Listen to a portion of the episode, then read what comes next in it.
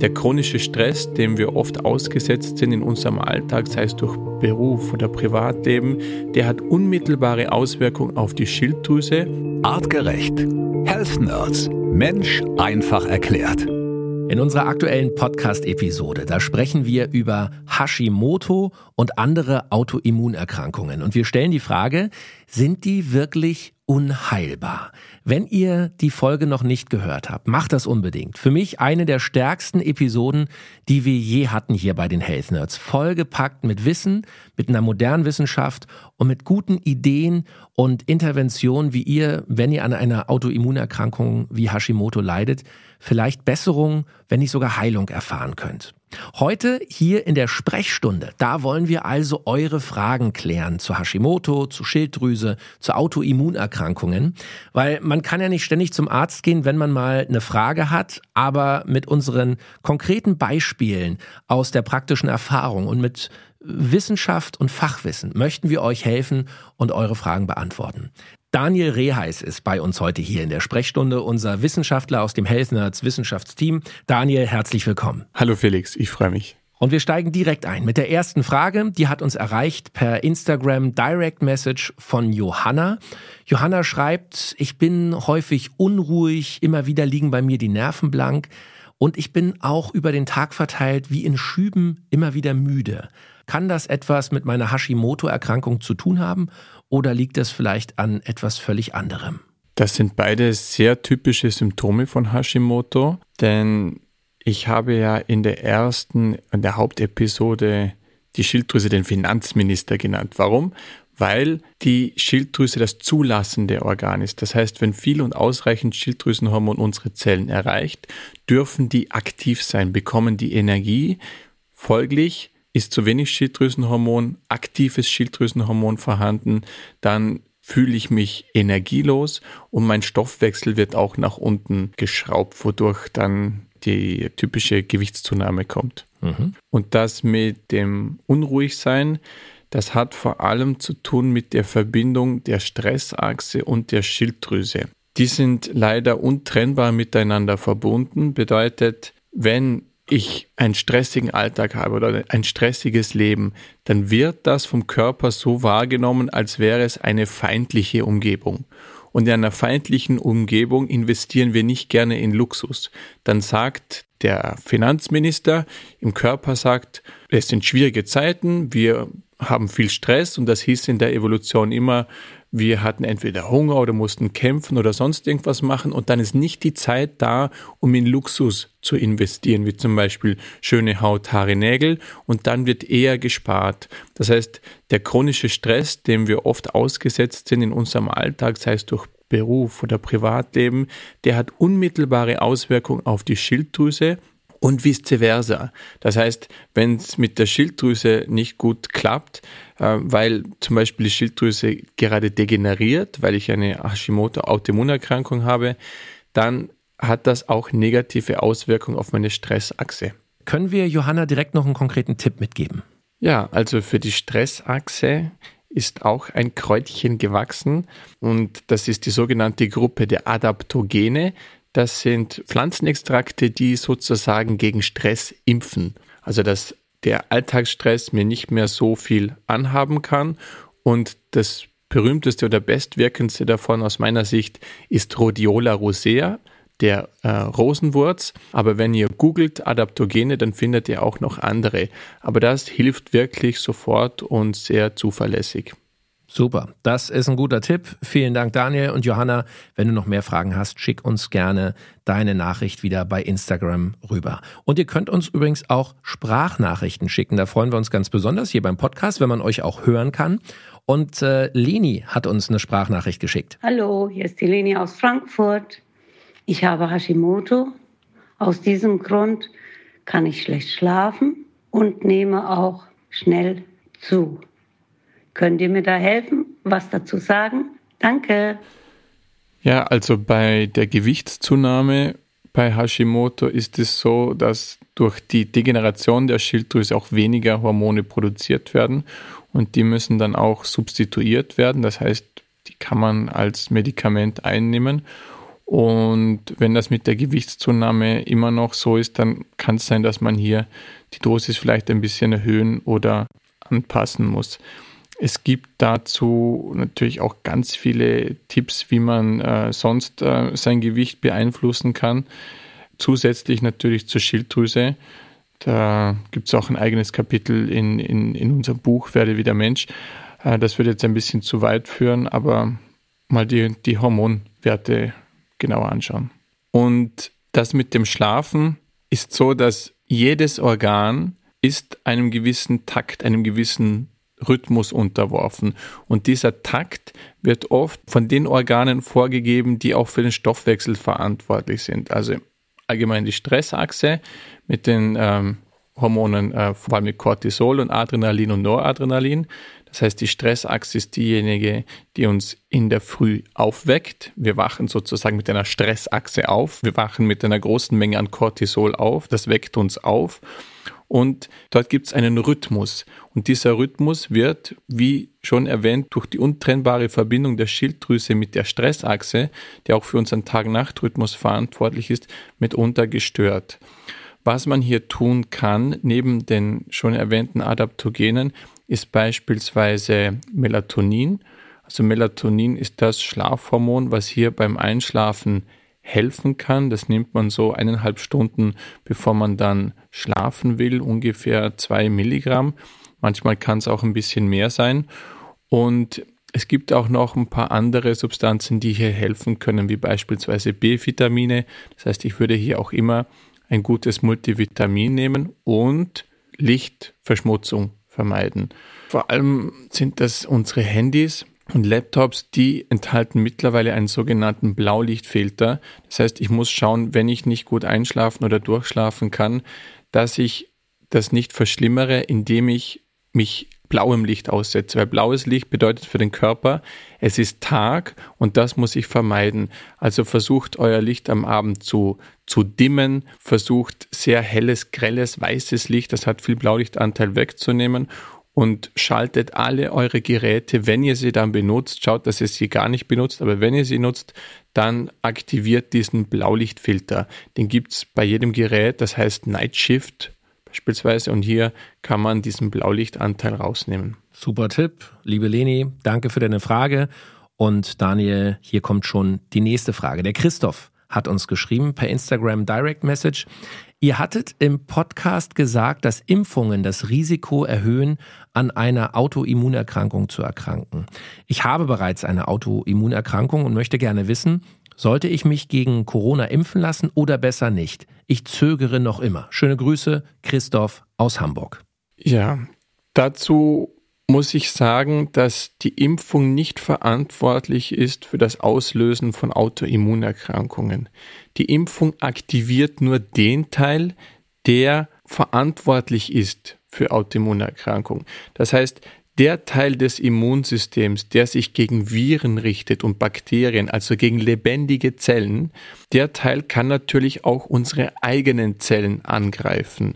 Und wenn dieser aktiviert ist, dann besteht die Möglichkeit, dass während der Aktivierung etwas schief läuft und etwas Fremdes verwechselt wird mit meinen eigenen Zellen. Dieser Teil des Immunsystems wird aber nicht nur durch die Impfung aktiviert, sondern auch wenn ich einen Virus bekämpfe, das heißt, wenn ich eine Infektion habe oder wenn ich einen bakteriellen Infekt habe, aber um beispielsweise auch Krebszellen zu bekämpfen. Das heißt, jeden Tag bekämpfen wir und, und eliminieren wir ähm, Zellen, die irgendwie äh, beschädigt wurden und die potenziell auch Tumorzellen werden können. Das heißt, dieser Teil des Immunsystems ist täglich auch äh, immer wieder aktiv. Nur während einer Impfung oder während einer Infektion ist er besonders stark aktiv. Und genau in dieser Zeit ist es wichtig, keine zusätzlichen Risikofaktoren hinzuzufügen, die zu einer Autoimmunerkrankung führen können. Welche das genau sind, da bitte ich auch nochmal den Hauptpodcast dazu anzuhören. Aber ich fasse nochmal die wichtigsten Sachen zusammen. Wir haben über Aluminium geredet. Das heißt, wenn ich mich jetzt impfe, dann ist es wichtig, Bio zu essen, dass ich auf Pestizide verzichte, dann ist es wichtig, keinen Kapselkaffee zu trinken, nicht aus Plastikgefäßen zu trinken, wenn möglich. Dann ist es auch wichtig, möglichst mich nicht psychoemotionalen Stress auszusetzen. Wenn dieser psychoemotionale Stress bereits da ist, also beispielsweise, ich bin gerade am Umziehen, das war bei mir der Fall, das weiß jeder, das sind besonders stressige Tage, dann würde ich in diesen Zeiten von maximalem psychoemotionalen Stress, da würde ich jetzt nicht unbedingt reinimpfen. Auch wenn man gerade Abschlussprüfungen hat oder sich gerade getrennt hat oder was auch immer einen psychoemotional belastet, da ist jetzt nicht unbedingt der Zeitpunkt da, um zu impfen. Wenn man bereits eine Autoimmunerkrankung hat, dann würde ich auch bei den Formen, wo das schubartig kommt, also zum Beispiel bei Multipler Sklerose oder bei Rheumatoid Arthritis, kommt das so schubartig und da würde ich auch empfehlen, nicht unbedingt in einen aktiven Schub reinzuimpfen. Sonst ist das aber kein Problem. Lasst euch bitte impfen. Das ist nicht der Auslöser für die Autoimmunerkrankung, sondern das öffnet nur ein Zeitfenster, in der eine Autoimmunerkrankung ausgelöst werden kann. Das wird aber durch alle anderen Risikofaktoren ausgelöst, nicht durch die Impfung. Also auch hier nochmal ähm, klare äh, Antwort auf die Frage und auch da nochmal der Querverweis. Wir haben auch eine Folge gemacht zum Thema Corona und Impfen.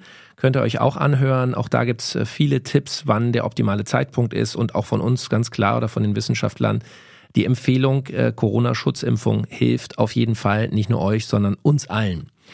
Ähm, die nächste Frage kommt hier direkt von Sonja. Ähm, hallo, hier schreibt euch Sonja. Ich habe eure Hashimoto-Folge gehört, hat mir sehr gut gefallen. Sonja, vielen Dank, freuen wir uns natürlich. Jetzt schreibt sie weiter, wenn ich es richtig verstehe, ist es bei Hashimoto so, dass ein überaktives Immunsystem die Schilddrüse angreift. Was ich mich nun frage, erhöhe ich das Risiko daran zu erkranken an Hashimoto, wenn ich mein Immunsystem stärke und anrege? Schöne Grüße, Sonja. Ja, da muss man erst mal klären, was man mit stärken meint. Denn ich habe auch mal einen Bericht in den Medien gelesen, dass ein starkes Immunsystem nicht gut sei für den Corona-Verlauf, weil ja das Immunsystem dasjenige ist, was die äh, Lunge anschwellen lässt beispielsweise. Und das ist ein bisschen falsch gedacht, denn es ist nicht ein starkes Immunsystem, was zu einem schweren Verlauf führen kann oder was dann auch folglich zu einer starken Reaktion bei Autoimmunerkrankungen oder einem schweren Verlauf bei Autoimmunerkrankungen führen kann, sondern es ist eine Überreaktion des Immunsystems. Und das ist was ganz anderes. Ein starkes Immunsystem ist kurz und heftig, beispielsweise mit starkem Fieber, aber Menschen haben kaum mehr Fieber und dann werden auch durch diese Immunreaktion Stoppsignale ausgelöst. Das heißt, es gibt Mechanismen im Körper, die dann auch dafür sorgen, dass das Immunsystem nicht überreagiert. Und an denen mangelt es. Das sind in der Regel Vitamin D. Vitamin D ist so ein Immunsystemberuhiger, das ist aber kein Immunsystemhemmer. Das wird auch immer vergessen, dass die Leute denken, ah okay, da wird mein Immunsystem dadurch gehemmt und dann Kriege ich da mehr äh, Infektionskrankheiten? Nein. Das ist ein Immunsystemmodulator, Regulator, ein Immunsystemberuhiger. Das heißt, wenn ich ausreichend Vitamin D im Körper habe, dann ist die Wahrscheinlichkeit, dass mein Immunsystem überreagiert, deutlich geringer. Darum ist auch bei Autoimmunerkrankungen Vitamin D und K, das sind so die Mittel der ersten Wahl. Und beispielsweise auch Omega, die berühmten Omega-3-Fettsäuren. Wenn in meinem Körper viel Omega-3-Fettsäuren da sind, dann wird das Immunsystem durch diese wieder beruhigt. Das heißt, du kannst ruhig dein Immunsystem stärken, beispielsweise durch äh, Kaltduschen oder, oder Bewegung oder, oder Sauna gehen. Das sind alles so Sachen, die dein Immunsystem stärken und die gleichzeitig auch dafür sorgen, dass deine Autoimmunerkrankung sich bessert, auch wenn du dein Immunsystem stärkst. Aber es gibt ein paar Substanzen aus der Natur, die ganz spezifisch nur den Teil des Immunsystems anregen, der auch die Autoimmunerkrankung auslöst. Und da würde ich ein bisschen vorsichtig sein. Ein ganz berühmtes Beispiel ist Echinacea, der Sonnenhut. Das ist so ein Immunsystem stärker und Bei Echinacea würde ich ein bisschen aufpassen, wenn ich Autoimmunerkrankung habe. Es gibt auch das Supplement der die Beta-Glucane, die auch in Pilzen vorkommen. Pilze als Nahrungsmittel sind kein Problem, aber das Supplement, die Beta-Glucane, die, die, würde ich, äh, die würde ich auch vermeiden. Ganz konkrete Tipps ähm, und vielleicht, Daniel, hast du noch einen Tipp, Du hast schon gesagt, Vitamin D, Vitamin K sind wichtig. Ähm, was gibt es dabei artgerecht? Ist es Osole? Ja, das wäre das Osole. Und natürlich mein Lieblingsimmunsystem Modulator oder Regulator ist Lactoferrin. Das ist auch tatsächlich die Aufgabe von Lactoferrin im Körper, hier dafür zu sorgen, dass es nicht zu überschießenden Reaktionen kommt. Und darum, wenn bei mir eine Impfung ansteht oder eine Infektion sich anbahnt, dann ist bei mir Lactoferrin wirklich das Mittel der ersten Wahl. Und ähm, Vitamin D nehme ich sowieso und gehe viel an die Sonne und ich esse auch Tonnen an Fisch. Also da bin ich ausreichend versorgt. Aber Gott sei Dank machen das nicht alle so wie ich, weil sonst gäbe es keinen Fisch mehr.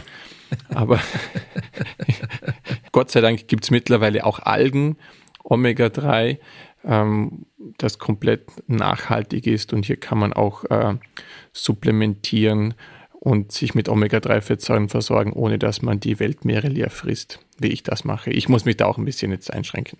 Ja, auf jeden Fall. Äh, das äh, ist mir auch schon aufgefallen, mein Lieber. Ähm, Daniel, hier kommt noch eine letzte Frage bei uns in der Nerds Sprechstunde von Jan. Er will wissen, sind Autoimmunerkrankungen vererbbar? Ich frage, weil mein Vater und meine Großeltern an Autoimmunerkrankungen leiden und ich mache mir schon viele Gedanken dazu. Was können wir Jan antworten? Ja, die sind bis zu einem gewissen Grade vererbbar, aber das bekommst du nicht genetisch, sondern epigenetisch.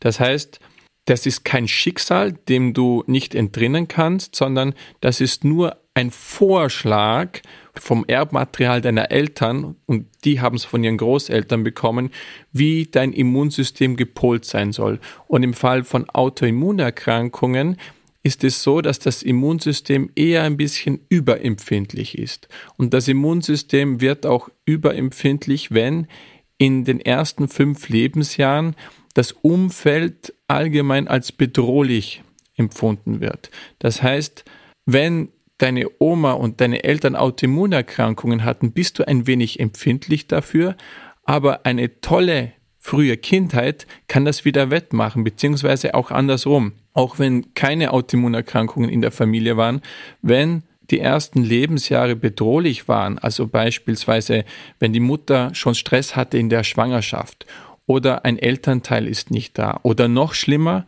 die Eltern sind da, aber kümmern sich nicht wirklich, äh, das ist für ein Kind das potenziell gefährlichste aus evolutionärer Sicht gesehen. Und dann wird das Immunsystem ein bisschen nach oben reguliert, weil es ist ja eine gefährliche Umgebung.